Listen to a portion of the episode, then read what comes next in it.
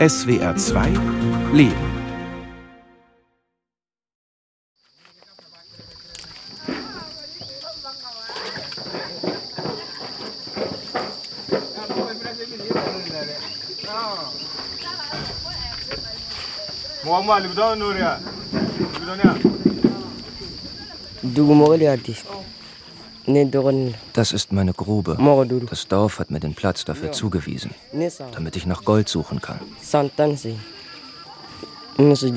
Zusammen mit meinem Freund und meinen jüngeren und älteren Geschwistern. Ich bin 18 Jahre alt. Ich bin stolz und zufrieden, aber die Arbeit ist schwer. Nuhu Arama sieht viel jünger aus als 18. Er wirkt zart und guckt ernst. Arama lebt im westafrikanischen Mali. Trotz Temperaturen von weit über 30 Grad trägt er eine Wollmütze. Das ist hier gerade Mode. Die Jungen, die ihm bei der Arbeit helfen, wirken noch jünger als er. Einige tragen ebenfalls Mützen.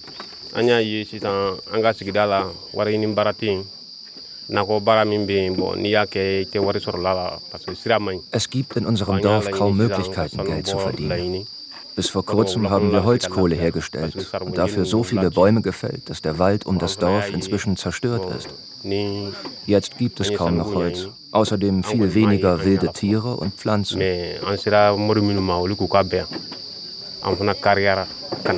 Wir haben unseren Marabu um Rat gefragt, der für uns ein Heiliger ist. Der hat uns gesagt, dass wir an dieser Stelle Gold finden würden.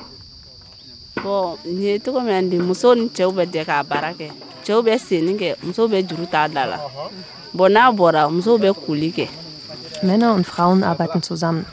Im Moment graben wir Löcher. Die Männer steigen hinunter in die Tiefe, wir Frauen ziehen das aufgeschürfte Erdreich hoch. Wir waschen dann das Gestein und hoffen, Gold zu finden.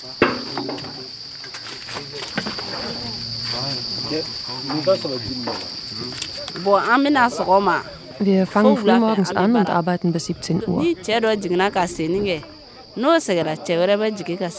Die Männer bleiben ein paar Stunden unten, dann werden sie abgelöst.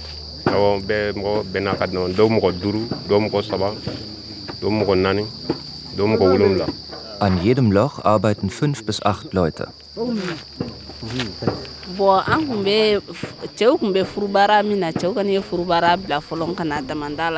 Bevor wir angefangen haben, nach Gold zu graben, haben wir auf unseren Feldern gearbeitet. Aber damit ist Schluss.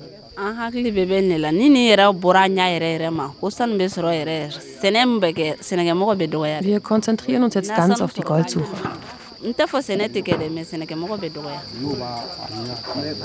Mali ist der drittgrößte Goldproduzent Afrikas, nach Südafrika und Ghana. Die meisten Vorkommen werden gefördert wie hier, in Handarbeit, selbst gegrabenen Gruben und ohne Arbeitsschutz.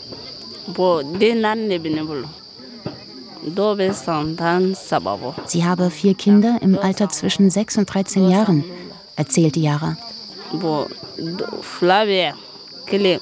Die kleineren gehen in die Koranschule, der älteste Sohn in die Grundschule. In Mali ist der Schulbesuch ein Privileg. Nur ein Drittel der Menschen, die älter als 15 Jahre sind, kann lesen und schreiben. Grund dafür ist die weit verbreitete Armut. Die Arbeitskraft der Kinder wird zum Überleben der Familie gebraucht. Ich war nie in der Schule, die anderen Kinder auch nicht. Wenn wir kein Gold finden, gehen wir wieder aufs Feld. Ich glaube aber, dass der Marabu recht hat und es sinnvoll ist, hier zu suchen. Das Loch, in dem immer einer der Jungen weiter in die Tiefe gräbt, ist schon 10 Meter tief und hat einen Durchmesser von etwa 1,50 Meter. Die Kinder und die Erwachsenen an den benachbarten Löchern steigen hinunter, indem sie ihre Füße in kleine Nischen setzen, die sie als Stufenersatz in die Seitenwände der Grube geschlagen haben. Unten laden sie die Gesteinsbrocken, die sie zuvor mit einer Hacke aus dem Erdreich gelöst haben, in einen aufgeschnittenen Wasserkanister. Wenn der voll ist, ziehen ihn die Kinder auf ein Zeichen hin ans Tageslicht.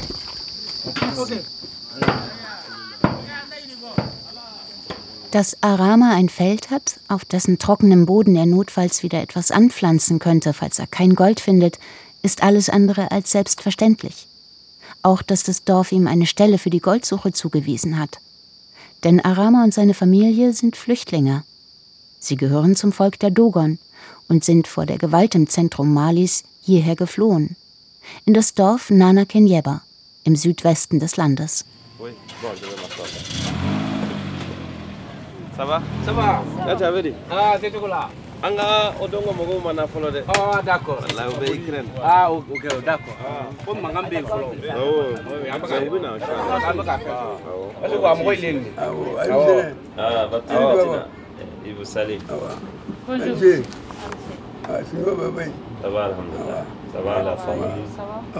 Min y'a to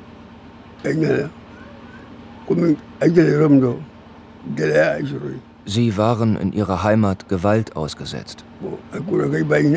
Abgesandte von ihnen fragten, ob sie sich bei uns niederlassen könnten. Wir sagten, kein Problem, wir geben euch Land, ihr seid bei uns willkommen. Seiku Keita, der Chief von Nana Kenyaba, sitzt in einem weißen Gewand auf der Holzliege vor seiner Lehmhütte, den Kopf mit einem randlosen Hut bedeckt.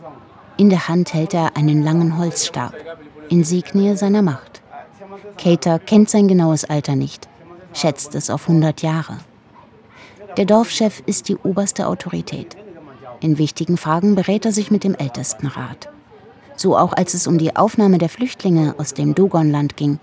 Seit 2016 haben rund 400 Dogon-Familien in Nana Kinyeba Zuflucht gefunden. Etwa 1500 Menschen. Bei gut 3000 einheimischen Bewohnern. Jede neue Familie bekam zwei Hektar Land und in den ersten Monaten auch Lebensmittel. Dabei waren die besonders knapp, als viele der Flüchtlinge ankamen. Ich heiße Timothée Domele. Ich vermesse das Land und teile den Dogon ihre Felder zu.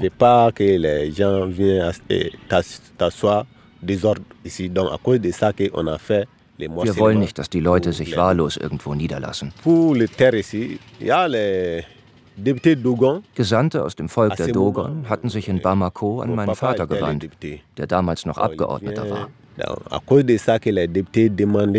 Sie fragten, ob sie bei uns willkommen wären und Land haben könnten, um etwas anzubauen. Wir haben dem zugestimmt, weil die Situation im Dogonland immer dramatischer wurde. Situation est débordée.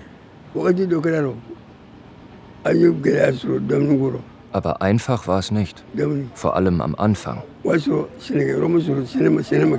Sie waren ja in der Trockenzeit gekommen. Unsere Vorräte waren fast aufgebraucht. Wir hatten kaum genug, um alle zu ernähren.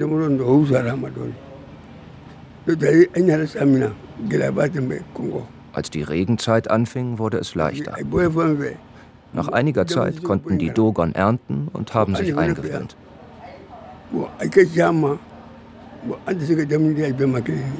Inzwischen hat sich das Leben normalisiert, aber wir haben natürlich immer noch Schwierigkeiten. Vor allem fehlt es an Wasser.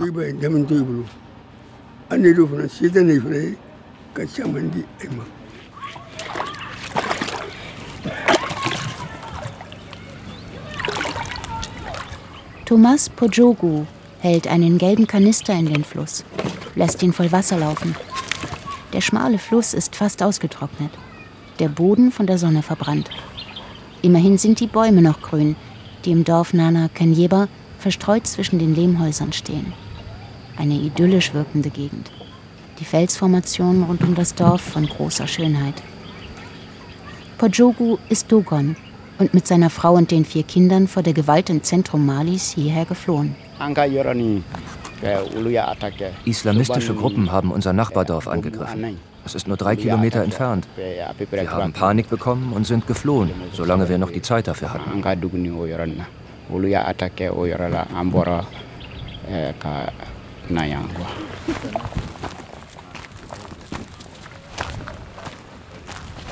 Die Gründe für die Gewalt sind vielschichtig.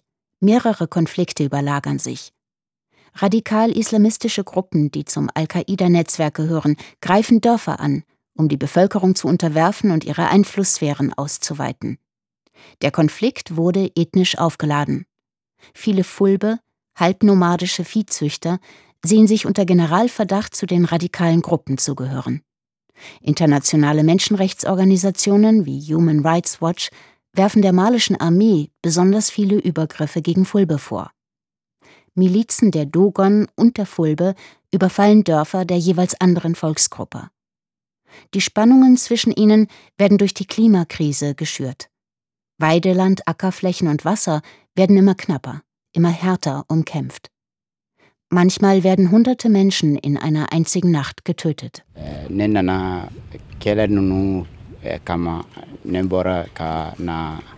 Äh, wir sind zuerst nach Bamako geflogen.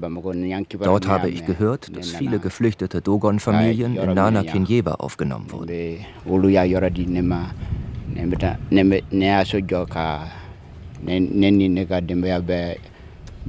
Deshalb haben wir uns auch auf den Weg gemacht. Seitdem lebe ich mit meiner Familie hier.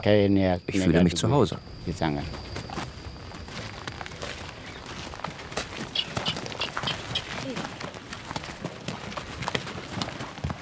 An nana an bɔra kunduka an se yan Um die Fahrt bezahlen zu können, musste ich mir Geld von meiner Familie leihen. Anfangs hatten wir kaum etwas zu essen. Wir waren darauf angewiesen, dass die Dorfbewohner das wenige mit uns teilen, was sie selbst hatten. Wir bekamen ein Feld zugewiesen. Nach der ersten Ernte wurde es leichter. Neben der Landwirtschaft habe ich angefangen, Steine aus Lehm herzustellen. Die verkaufe ich. Außerdem helfe ich Leuten beim Hausbau. So verdiene ich Geld.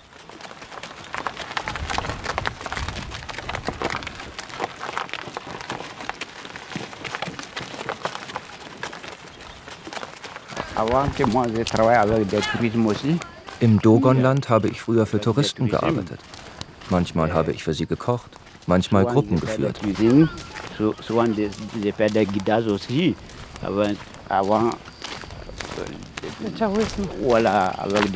Aber mit dem Beginn des Terrorismus hat das alles aufgehört.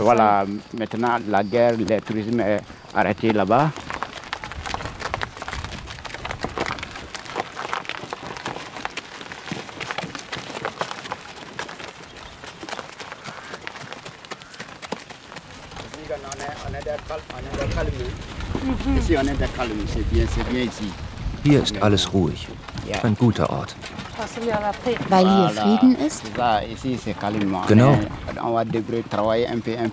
Wir werden uns anstrengen und arbeiten. Nach und nach verdienen wir genug Geld, um unser Essen zu kaufen. Das dauert alles seine Zeit. Aber Sie verdienen doch schon genug, um Ihr Essen kaufen zu können.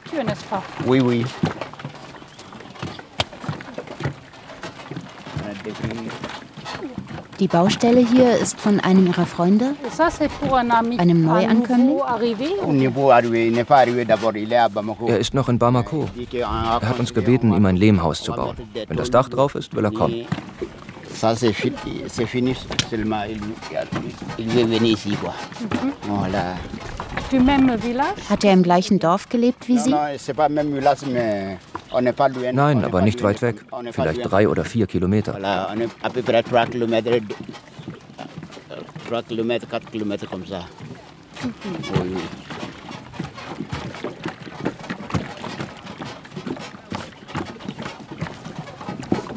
Donc êtes-vous fier Quoi? Sind Sie stolz auf sich, dass Sie Geld verdienen, dass Sie sogar schon einen Esel und einen Karren kaufen konnten? Den Eselskarren brauche ich. Wenn man sich kein Arbeitsgerät leisten kann, ist es ganz schwer, etwas zu verdienen. Hier ist das Leben sowieso nicht einfach. ha nyimba ingana nyimba mbada one na so masaro. Nyimba ai.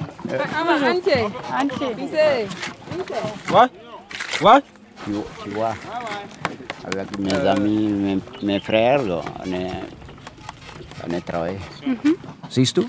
Hier arbeite ich mit meinen Freunden und meiner Familie.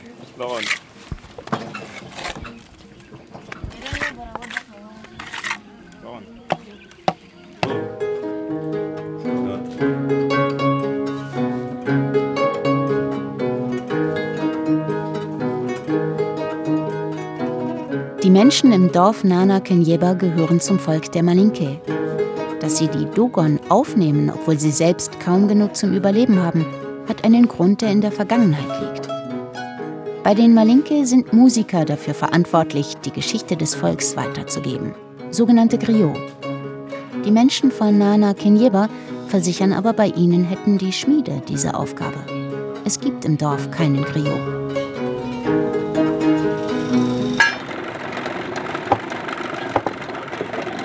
Der Schmied Mamadou Koulibaly ist gerade dabei, Spitzhacken zu schmieden. Seit das Dorf mit der Goldsuche begonnen hat, ist die Nachfrage enorm gestiegen. Sein zwölfjähriger Sohn Mansa bedient den Blaseball. Auch seine Frau und die anderen fünf Kinder sitzen in der Werkstatt, einer großen Rundhütte, die aus einem Holzgestell besteht, das mit Stroh verkleidet ist.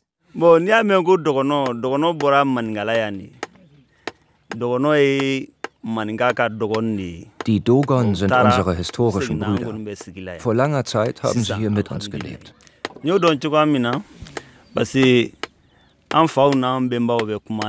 Dann sind sie fortgezogen. Unsere Vorfahren haben uns die Erinnerung daran überliefert und haben immer gesagt, dass die Dogon eines Tages wiederkommen werden. Das ist jetzt geschehen. Der Legende nach stammen die Dogon ursprünglich aus Mandé, dem Gebiet des Volkes der Malinke, in dem auch Nana Kenyeba liegt. Zwischen dem 11. und 13. Jahrhundert flohen die Dogon aus der Region. Westafrika wurde islamisiert, die Dogon wollten nicht zum Islam konvertieren. Nach einer langen Wanderschaft siedelten sie sich am und um den berühmten Bandiagara-Steilhang in der heutigen Region Mopti an. Die dortigen Siedlungen der Dogon gehören zum UNESCO-Weltkulturerbe. Ab 2015 nahmen die Spannungen in Zentralmali zu. Immer mehr Dogon flohen aus der Region. Hunderte von ihnen kehrten in den Südwesten Malis zurück, der vor mehr als 700 Jahren ihre Heimat war.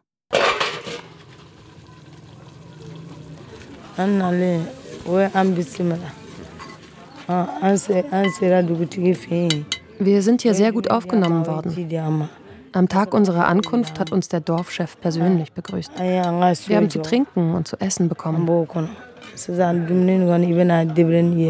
Ich wollte ein kleines Restaurant aufmachen. Es ist nicht leicht, untätig zu bleiben. Daraufhin haben sie mir dieses Stück Land am Ortseingang gegeben, sodass ich jetzt arbeiten und meinen Lebensunterhalt verdienen kann.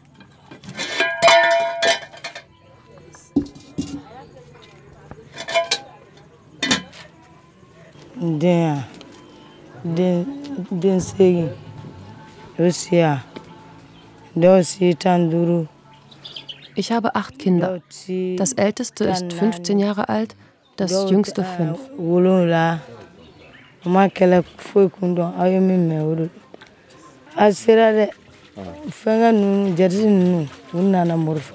Eines Tages kamen die Islamisten schwer bewaffnet auf Motorrädern in unser Dorf. Wir sind in Panik geflohen.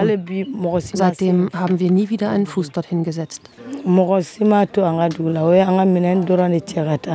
Die Islamisten haben unseren gesamten Besitz gestohlen. Alle Tiere, alles, was Wert hatte.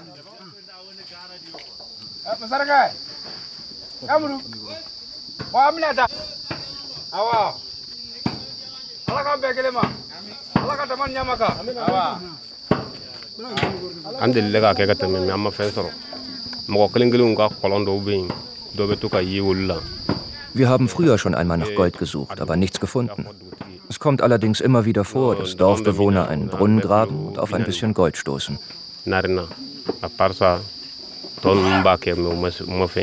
Das nächste Dorf, in dem es eine Goldmine gibt, ist 40 Kilometer entfernt. Dort haben die Leute Gold gefunden.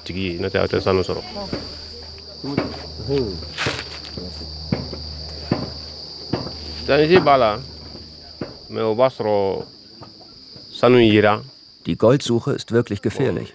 Aber was sollen wir machen? Wir sind arm.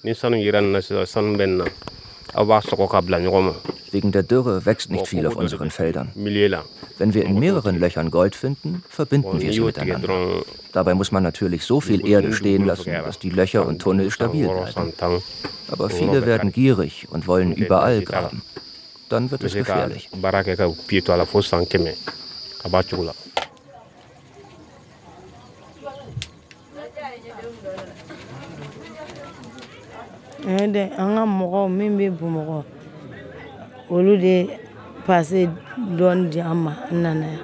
Unsere Verwandten, die in Bamako arbeiten, haben mir ein bisschen Geld geschickt, damit ich die Fahrt nach Nana Kinyeba für mich und die Kinder zahlen konnte.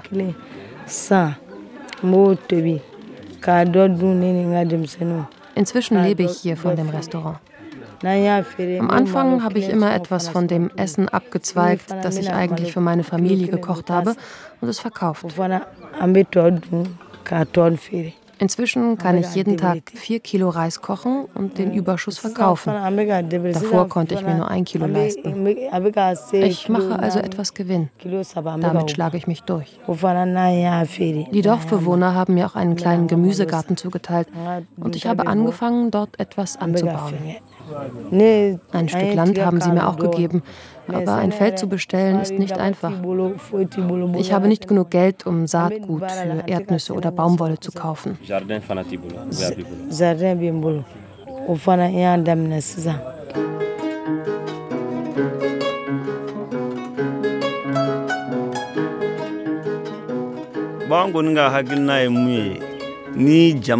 Jetzt leben hier viele Fremde.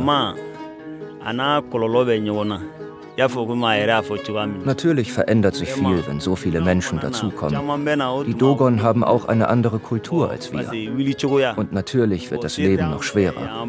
Das Leben hier ist sowieso hart. Es fehlt uns an Wasser und genug zu essen. Aber so ist das nun mal. Wir werden es schon schaffen.